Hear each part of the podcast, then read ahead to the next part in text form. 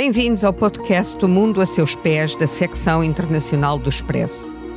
Eu sou a Manuela Gosta de Soares e neste episódio vamos falar da Venezuela, um país com 31 milhões de habitantes, onde a taxa de pobreza extrema ultrapassa os 50% e o acesso à alimentação é um problema real. Para falar sobre esta realidade, temos connosco Laura Melo, diretora do Programa Alimentar Mundial das Nações Unidas na Venezuela, e o treinador de artes marciais Héctor de Franca, que nasceu na Venezuela há 38 anos e vive há 7 na Madeira. O Expresso faz 50 anos. Celebre connosco e torne-se assinante em expresso.pt. Vou começar pela Laura. Eu gostava que nos dissesse há quanto tempo chegou à Venezuela e em que é que consiste exatamente o, teu, o seu trabalho sobre esta questão da insegurança alimentar, distribuição de, de cabazes eh, de alimentos e se o problema do país continua a ser como aconteceu há uns anos, não haver de facto comida à venda, ou se é uma questão de os preços estarem tão altos que a população não chega lá. Sim, a situação do ponto de vista de segurança alimentar na Venezuela é realmente preocupante e esse é o tema com o qual eu trabalho todos os dias.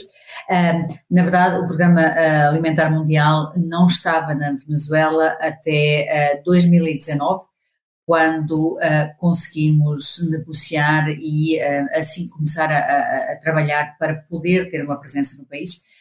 e em 2021, finalmente, assinamos um acordo com o governo da Venezuela para, como Programa Alimentar Mundial, poder nos estabelecer a, a trabalhar e ter uma operação que era enfocada essencialmente na assistência alimentar a crianças, portanto, a crianças dos seis meses aos seis anos, através de um programa uh, de alimentos nas escolas para crianças, uh, como dizia, ensino, ensino pré-primário e também em escolas especiais para pessoas com dificuldades. Então, esse é o programa que temos estado a a desenvolver, eh, como dizia, desde 2021. Eh, neste momento estamos a dar assistência a cerca quase meio milhão eh, de crianças, familiares, pessoas à volta do, digamos, da, da entidade escolar onde damos apoio e o que estamos a fazer é dar alimentos especialmente para as crianças levarem para casa ou para os educadores levarem para casa. Mas neste como é que estamos... como é que definiram essa, essa cerca de meio milhão de crianças e famílias? Portanto, nós começamos por fazer uma, uma avaliação eh, da situação de, de, segurança alimentar. Isto foi em 2019, como, como dizia, quando começámos a fazer todo um trabalho uh, de prospecção e de ver realmente qual era a situação. E através desse processo, e um processo que mantemos regularmente agora de monitoreio e de fazer um acompanhamento contínuo Uh, sobretudo nas áreas onde estamos presentes, identificamos as áreas do país onde há maior necessidades do ponto de vista de segurança alimentar.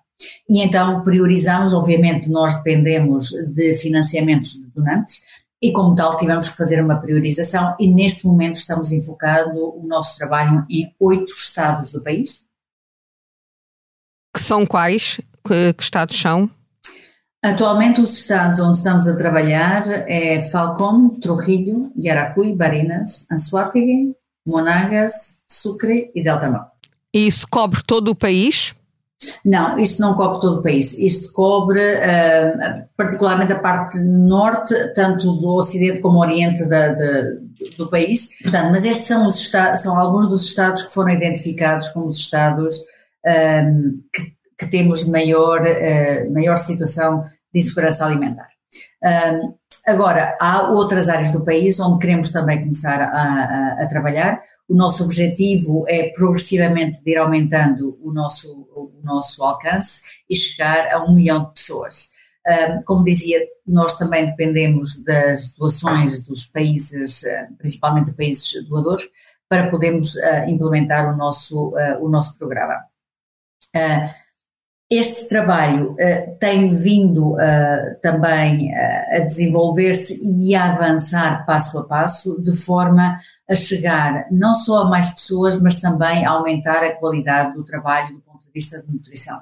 nós uh, começámos por dar canastas de alimentos para levar para casa, porque também, quando começámos a trabalhar, ainda havia uh, muito, uh, muitos problemas associados à, à, pandemia e que, portanto, as crianças iam às escolas só alguns dias, etc.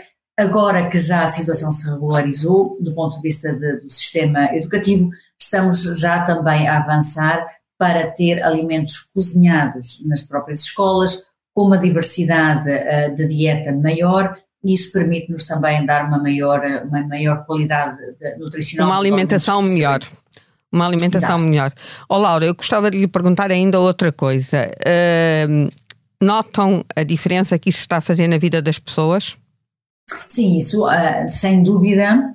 Ou não só temos uh, as histórias que posso contar, várias histórias de várias famílias do que o que nos dizem do realmente o benefício que isso lhe traz, mas também, como dizia, parte do nosso trabalho é fazer um seguimento muito, uh, muito constante da situação das pessoas a quem damos apoiamos e as suas comunidades. E o que vemos realmente é que a situação de segurança alimentária das pessoas a quem damos essa assistência e as comunidades onde trabalhamos tem realmente melhorado de forma significativa. E este é extremamente importante. Nós vemos nos vários indicadores de, de segurança alimentar que utilizamos uma melhora uh, clara um, de, desses indicadores. Depois as histórias que as pessoas nos contam, obviamente, é o que nos dizem. O, ao, ao darmos estes alimentos, damos uma base à família para depois poder usar o pouco recursos que têm, tanto para comprar outro tipo de alimentos, às vezes uh, com um valor nutricional melhor, ou para comprar medicamentos, ou para comprar outras coisas para a família uh, que de outra maneira não poderiam contar. Portanto, isto dá-lhes uma base, uh, como dizia, para muitas famílias que vivem praticamente abaixo da, linha de pobreza. Para respirarem melhor, no fundo. Hector, eu agora pergunto-lhe assim: uh, nasceu na Venezuela, creio que em Valência, que é uma das grandes cidades da Venezuela, e há sete anos decide vir para a Madeira, de onde seria originária a sua família. Por que é que decidiu fazer isto? Principalmente pela situação país que estava naquela altura. estava um bocadinho complicado. Nessa altura tinha uma miúda recém-nascida e pronto, aquilo achei no momento continuo a pensar que não é o melhor eh, destino para poder ter uma família com todos os direitos, não? Que como pessoa temos. Também porque quando nasceu a minha pequenita, o foco naquela altura daquelas guarimbas, daquelas coisas com, com militares e aquele confronto do povo contra, contra o governo, era mesmo lá, mesmo à porta da minha casa. E então o lacrimogênio, aquilo tudo atingia muito a minha bebê e pronto, decidi, poucas palavras, fugir de lá. Esse é um pequeno resumo, não, não vou entrar aqui em mais coisa e menos coisa, que não é nada que já muita gente não, não, não saiba por aí no mundo inteiro. Vivia numa zona problemática da cidade de Valência. Eu... Sim, sim, mesmo onde saíam todos os jornais de todo o mundo. Era lá numa urbanização que se chama, num, bairro, por assim dizer, que se chama o El Tulipán, que está mesmo ao pé da, da, da autoestrada, e sempre lá era que era um foco intenso de, de, de, de ataques, por assim dizer. E gostava de voltar à Venezuela? Gostava de regressar? Pela saudades, sim. Obviamente, gostava imenso. É, foi a terra onde nasci, é a terra onde me criei. Praticamente também a terra de meus pais, que duraram lá, duramos lá 40 anos. E então, pronto, tenho lá ainda a minha casinha, tenho minha irmã lá, parte da minha família, amigos. Claro que gostava de lá, que era um par de dias a, a cumprimentar eles todos. A sua irmã continuou lá, nunca quis sair? Sim, continua lá, mas ela não quis sair por decisão própria dela, não? O, esposo dela também é, é, é mesmo venezuelano e então eles, pronto, já estão ainda a, a tentar eh, construir su, e manter o estilo de vida lá e dos relatos que a sua irmã lhe faz, uh, sabe se, há, se é difícil comprar comida, se é difícil comprar medicamentos? Não, agora com dinheiro não é complicado comprar essas coisas. É preciso estar sempre em cima da, da, da, do acontecimento e de onde estão as coisas e trabalhar e trabalhar e trabalhar. Laura, eu gostava de lhe perguntar, depois de ouvir este, estas palavras do Héctor, há trabalho na Venezuela? Há trabalho, há, há, trabalho. Ou seja, hoje quando pensamos na Venezuela, eu acho que há uma ideia geral que é talvez um bocadinho diferente daquela que as pessoas. Uh, uh, que é a realidade do país hoje. Ou seja, desde o período em que falava o Héctor uh, um período de grande tumulto político, de grande, uma situação de, de grande escassez de abastecimento nos mercados, uh, de hiperinflação. Essa situação, na verdade, hoje mudou bastante. Essa não é a realidade da Venezuela, no sentido em que os mercados hoje estão abastecidos, tanto do ponto de vista de alimentos como outros, uh, como outros produtos de necessidades básicas. Há uh, esses produtos um, ainda há uma situação de inflação que infelizmente há em todo o mundo, para dizer a verdade, mas que uh, já não é essa hiperinflação em que os preços da manhã, desde as primeiras horas da manhã ou, à, noite, podia mudar radicalmente o preço dos produtos. Há uma situação Uh, económica bastante distinta. Um, ao mesmo tempo, há também uh, há sinais claros de uma certa recuperação económica do país. Agora, uh, isto não significa que uh, a situação e as dificuldades do país uh, terminaram, bem pelo contrário, continua a haver muitíssimas dificuldades, continua a haver também uma grande desigualdade no que toca ao acesso económico a esses bens que hoje existem no mercado. Ou seja, os produtos existem, o custo de vida é extremamente alto na Venezuela, é isto para os próprios venezuelanos. Quer-nos dar um exemplo quando diz que o custo de vida é extremamente alto? Por exemplo, quanto é que custa uh, um quilo de batatas, por exemplo, ou de outro produto de grande consumo? Pode custar o mesmo, o mesmo que custa em Portugal ou mais. Ou seja, e qual é custa 4, 4 dólares um quilo, de, um quilo de batatas. E qual é o eh, salário uh, mínimo na Venezuela? falar, falar, do, do, falar, falar de um salário mínimo na Venezuela é bastante complicado porque. Não existe. Uh, porque existe teoricamente. É, é ou, seja, ou seja, teoricamente existe, uh, mas, uh, portanto, precisamente por a questão de, de, da, da, da inflação e por questões de a economia está mais ou menos dolarizada, mas oficialmente não está dolarizada. Então, muitas coisas se passam em dólares, mas, um, portanto, aquilo que é um salário mínimo, um salário mínimo seria uh, mais ou menos por volta de 20 dólares, mas o valor real já se, uh, portanto, o valor da moeda do Bolívar diminuiu, portanto, desvalorizou o Bolívar e hoje estima-se que estará talvez por volta de 7 dólares. Isto significa, obviamente, portanto, nós estimamos que a canasta básica de alimentos de uma família de 4, 5 pessoas custa uh, mais ou menos uh, por volta de 370 dólares por mês. Okay? E o salário mínimo, vamos dizer, na melhor das hipóteses, de um cálculo de 20 dólares por mês. Ou seja, basicamente há comida, mas as pessoas não têm dinheiro para a comprar. Muitas pessoas não têm, uh, outras têm. Héctor, a sua irmã uh, relata, vive esta circunstância ou por circunstância, ou, tem, ou consegue escapar a isto? É, depende do mês. Há meses que consiga ter uma folgazinha e. O que é que faz trabalho, a sua irmã? No, no, qual é a profissão da sua irmã? Enfermeira. E é enfermeira no público ou no privado? Nas duas, para poder, eh, para poder conseguir, tem que ser nas duas. Obviamente com todas as vicissitudes que tem o trabalho, não? não tem material para trabalhar, não tem pensos, não tem o que precisam lá, mas mesmo assim continua a ser o continua a fazer o seu melhor trabalho da melhor maneira que ela consiga e, graças a Deus já consegui dar eh, comercinho a, a minhas duas sobrinhas. Mas penso que do que a gente fala está relativamente bem, graças a Deus. Claro que um gajo depende de vez em quando ajudar elas lá, isso tudo. É, Oh, Laura, uh, uh, comentou que havia uma grande desigualdade na Venezuela. Aliás, há uma estimativa que neste momento uh, a Venezuela é considerado o país mais desigual da América do Sul. E também há uma outra estimativa que eu estive a ler enquanto preparava este podcast, que neste momento há cerca, estima-se que este ano 2023, 10 milhões de cidadãos venezuelanos estejam deslocados do país.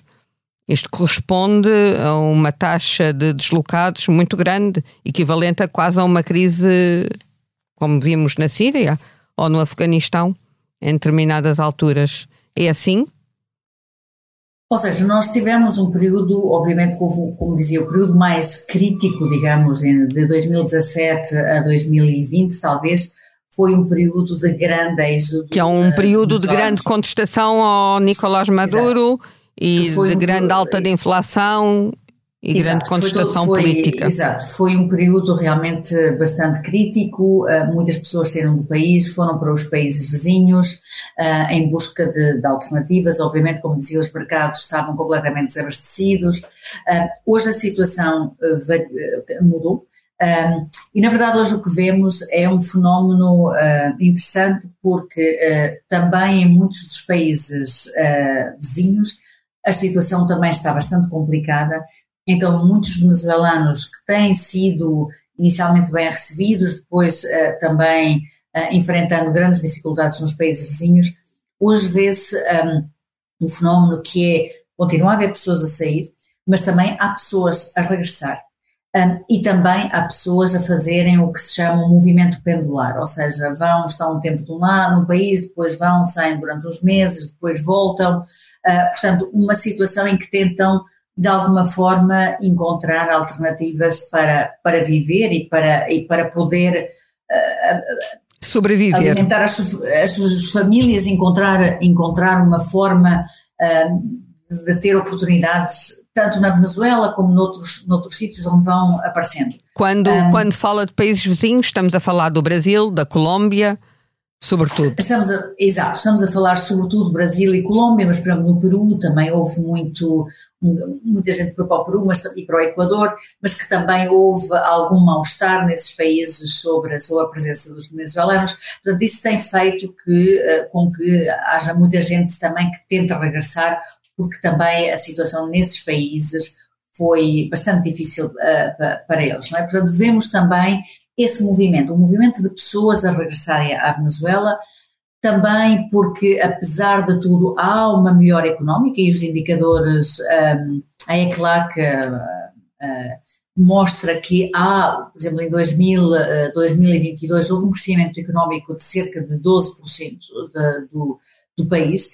Uh, Sabe-se que, por exemplo, os Estados Unidos fizeram, uh, concordaram estabelecer um waiver, uma, uma, uma licença especial para permitir à Chevron para recomeçar um, a exploração de petróleo uh, na Venezuela. Portanto, há alguns movimentos uh, que levam uh, a uma melhoria económica e a uma perspectiva económica e com isso, obviamente, se vão criando alguns, alguns postos de trabalho, algumas oportunidades para as pessoas. Até porque convém recordar aqui que a grande crise de 2016-17 tem a ver com a contestação política, mas também tem a ver com o embargo ao petróleo venezuelano. Não é? Tem a ver com uh, o, embargo, o embargo e com sanções, sanções, com sanções internacionais uh, ao regime de, de, Maduro. Exato, com, portanto, há sanções que foram impostas uh, ao país, que particularmente foram impostas ao governo e a algumas pessoas em particular, Uh, o que significa que, do ponto de vista da atividade económica e o que significa do ponto de vista da recuperação económica do país, também é um fator extremamente um, adverso uh, e que complica a situação uh, de uma potencial recuperação económica, porque, obviamente, também isso impõe limitações ao que, ao que, ao que se passa no país, não é? Porque a Venezuela já foi um destino para onde emigraram muitos portugueses, era, foi assim uma espécie de Eldorado, onde se via bastante bem, onde as pessoas que saíam de Portugal para ir para lá trabalhar porque tinham muito melhores condições, foi a história da sua família, não é, Hector? Os seus pais é, foram meus, para lá à procura de melhores condições. Meus pais são exemplo disso, graças a Deus. Agora estão outra vez na sua terra. E os seus pais foram para a Venezuela em que ano? Há 40 anos, mais ou menos. 1980. E, lá para trás, isso. E agora voltaram a Madeira, outra vez estão cá. Em, ou seja, em 1980 vivia-se bem na Venezuela e antes disso houve muitas, depois, muitas levas de portugueses a emigrarem.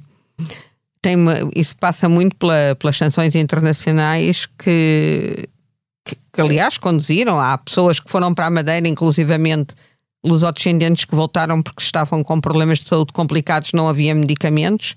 E quando eu exemplifico com o caso da Madeira, por estar a falar consigo, isto aconteceu com muitas, com muitas outras nacionalidades. Um, eu gostava que tentar perceber aqui como é que um, como é que uma família normal, seja da classe trabalhadora, seja da classe média, aliás, uma, uma coisa que eu gostava de perceber é se ainda há classe média na Venezuela, ou se estamos perante um fenómeno em que toda a gente de repente fica com, com, com muito poucos recursos para sobreviver. Como é que é, Laura? Eu acho que é difícil uh, ter uma visão homogénea e dizer uh, não há classe média uh, ou dizer. temos que pensar que a Venezuela é um país extremamente grande um, e bastante diverso do ponto de vista da, da geografia do país uhum. e do uhum. ponto de vista de, da realidade do, do, do país. Um, há zonas que sempre foram zonas bastante empobrecidas e que, uh, e, e, que sempre enfrentaram grandes uh, dificuldades. Uh, houve também, obviamente, períodos de grande bonança, como dizia. a Venezuela definiu-se nas últimas décadas como uma economia de petróleo, essencialmente, e, portanto, foi um país que, foi, que se tornou extremamente dependente de, do petróleo. Com as sanções internacionais, obviamente, essa, essa indústria e com a, as dificuldades que, já havia na própria, na própria indústria petrolífera da, da Venezuela, isto criou uh, grandes dificuldades. Mas uh, continua a haver um setor privado uh, na Venezuela. é importante saber isso. Por exemplo, há várias cadeias de supermercados tipicamente há várias na, em Caracas que são, os donos são lusodescendentes, por exemplo. Essas cadeias de supermercados, algumas empresas continuam a funcionar. Portanto, continua a haver um setor privado que tem enfrentado grandes dificuldades, mas que de alguma forma vai continuando uh, a funcionar um, e como muitos lusodescendentes me têm comentado, um, com, com muita, muita, muita, muita dificuldade, mas aqui estamos a, a, a comunidade luso-descendente continua a ser uma comunidade extremamente presente e forte uh, na Venezuela. Temos o que é o maior centro uh, português em todo o mundo, em Caracas. Um, e é uma comunidade unida e é uma Quando fala do maior centro português, está a falar de uma associação ou Exato, estou a falar de uma associação que é, há, há centros de, de portugueses em, em, vários países onde há uma presença, uma comunidade portuguesa significativa, muitas vezes há centros culturais, centros culturais portugueses, centros da, da comunidade, não é? Um, e uh, o maior do mundo aparentemente é o, de, o da Venezuela, o de Caracas, porque há uh, realmente uma comunidade uh, luso-descendente uh, 180 mil portugueses Exato, com uma grande, uma identidade muito forte de, como os descendentes e uma comunidade e, uma, e uma, um compromisso muito, uh, muito forte com Portugal e com a sua, com a sua origem. Uh, e, e, uma grande parte desses membros uh, dessa comunidade, como digo, ficaram, decidiram ficar e com muitas dificuldades, mas têm dado le têm dado para adelante, como dizem, é. como dizem na, na, Venezuela, não é? De alguma forma têm conseguido. E como esta comunidade, há outras comunidades e há outras pessoas, há outras famílias. Então, há uma, há uma classe média ainda em, em Caracas. Um, com, depois da, da pandemia, por exemplo, onde tudo obviamente se fechou e onde as dificuldades foram agravadas pela situação que se viveu uh, por fazer, por as medidas que foram tomadas para fazer frente à, à, à pandemia, obviamente isso também afetou ainda mais a economia um, do país. Depois disso há uma, uma recuperação, e isso também eu acho que é o sinal desta recuperação económica, há sinais, uh, por exemplo, há uma atividade cultural que recomeçou em Caracas, um, uma atividade cultural, quando digo há, há, pequenos grupos de teatro, há pequenos, há música, há, as pessoas estão a fazer um grande esforço para retomar a vida normal. Um, normal. Uh, e para criar uh, oportunidades económicas também, de fazer investimentos aqui, de montar um pequeno negócio. Portanto, vai havendo uma pequena, um movimento para tentar uh, encontrar oportunidades.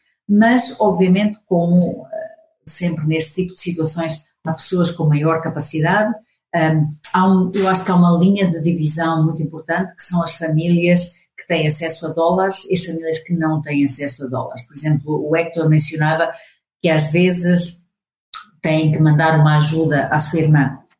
Há muitas famílias na Venezuela que dependem um pouco desta ajuda que vem de fora, das famílias que lhe mandam eh, que lhe mandam divisas praticamente. E Ou seja, significa... há, produtos, há produtos que só se compram com divisas, com dólares neste caso.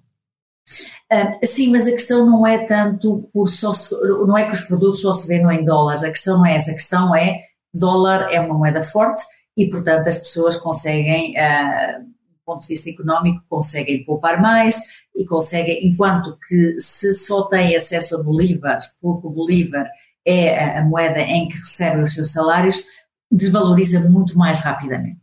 Portanto, as famílias que têm acesso a dólares podem poupar um pouco mais, podem guardar um pouco mais de dinheiro e têm um poder de compra mais alto. Agora, é, eu acho que já ficámos a perceber melhor como é que se vive na Venezuela, em Caracas. Vou perguntar agora uma coisa ao Héctor, que eu sei que já era treinador de artes marciais na Venezuela e sei que continuou com essa atividade na Madeira e que inclusivamente já representou a Madeira no estrangeiro em campeonatos. Uh, o que é que significa ser treinador de artes marciais? É uma, são práticas violentas? São práticas de defesa? Como é? Você treina crianças? Sim, dos quatro, as minhas, as minhas alunos são de 4 anos até 60 anos, são as crianças todas para mim. É, pá, que ser treinador, penso que é o melhor trabalho do mundo e depois numa numa terra como esta que é, tenho alunos de todas as raças, por assim dizer, tenho venezuelanos, madeirenses do continente, ucranianos, alemães, brasileiros, é, é uma mistura interessante porque cada cada cada cada nacionalidade, cada cultura tem sua própria genética, como quem diz, e, e depois é, ver eles evoluir, ver eles, ver, ver eles crescer como pessoa, penso que isso para mim é, é importante e, e, é o mais importante que, que, que, que me faz é sempre é, dar a cara e lutar todos os dias por, por, por, por meus alunos. Penso Ou seja, é uma mensagem de esperança que o treinador nos passa. É, é, é, é, que, é que continuar a lutar. Todos os dias é uma luta. Todos os dias é, é temos que sair é, com vontade de, de, de, vencer, seja o que for que desejas fazer. Não? Obviamente não nas artes marciais. A senhora, tenho certeza que a dona Laura, quando vá a trabalhar, dá, dá o melhor de si. E, de certeza. E, e, certeza absoluta. Sabe? Eu sempre digo aos meus alunos, eu sempre dou esta, esta, esta palavrinha. Todos os dias, quando a gente acorda e olhamos o espelho, temos que ver um leão. Tá? E todos temos que sair para a rua como, como leões. Tá? É sempre é, com vontade de vencer, é, sem medo e pronto. E sem, que, e sem prejudicar os outros. Obviamente, obviamente, porque muita gente pensa isso, que as artes marciais, ah, este é, é, só sucos e pontapés. E acho, na minha vida, eh, na Venezuela, sim, mas aqui na Madeira e, e, e para este lado do, do, do, mundo, não é preciso chegar a esses extremos para resolver certas situações. Penso que isto é mais modo desportivo e isso que tentou passar às crianças é mais, é mais disciplina, é mais integridade, é mais responsabilidade, organização. É isso que, que, que tentamos fazer. Manuel, eu acho que gostava uma coisa, justamente pelas palavras de esperança que dava o Hector e que dava esta ideia de eu acho que quando falamos na Venezuela, eu tenho este sentimento muito profundo, que é um país cheio de esperança. Uh, e é muito importante ter esta ideia e de continuar o trabalho. Quando nós temos uma perspectiva de comunidade internacional, uma perspectiva de falar de um outro país, eu acho que estamos num momento extremamente importante de apoiar a Venezuela. A Venezuela é um país com uma capacidade, uh, um, um, é um povo extraordinário. Tanto os lusodescendentes como todos os outros todos descendentes, os outros. como o que é o povo da Venezuela, é um povo extraordinário um, extremamente resiliente, que, enfrentado, que tem enfrentado muitas dificuldades, mas muita, muita gente está e continua a ter um compromisso com o seu país, que é uma coisa fantástica. Há, como dizia, sinais de melhora no país e eu acho que é fundamental, neste momento, todos pensarmos de uma forma positiva e construtiva relativamente à Venezuela. E eu acho que com o apoio, e este é um momento em que é necessário apoiar a Venezuela, em que é necessário acompanhar a Venezuela e os venezuelanos, o país pode retomar um caminho sólido e realmente dar todas as oportunidades que o país pode dar, porque é realmente um país fantástico. A Venezuela vai celebrar, uh, celebra agora 212 anos de independência no início de julho. Por isso eu acho que este repto que a Laura Melo nos deixa, e o Héctor Franca também, de esperança, de construção de um futuro sólido, que é um bom repto para terminarmos este programa. Agradeço aos nossos dois convidados. Deixo uma sugestão. Está na altura de muita gente que nos ouve ir de férias ou estar a preparar as férias. Deixo uma sugestão que é um, livro Cai a Noite em Caracas, da Karina Santos-Borgo. Há uma tradução em português e que de alguma forma faz uma. Este, esta sugestão, aliás, foi-me dada pela Raquel Marinho do poema Ensina a Cair e que uh, faz uma abordagem do que é a vida, o cotidiano em Caracas e na Venezuela. Agradeço a todas as pessoas que nos acompanharam nesta viagem sonora em que participou a Laura Melo e o Héctor Franca. Agradeço aos nossos dois convidados, à Salomé Rita, que fez a sonoplastia deste episódio. O próximo episódio de Um Mundo a Seus Pés será coordenado pela minha colega na França. Mais uma vez, obrigada por nos acompanharem nesta viagem sonora pela Venezuela.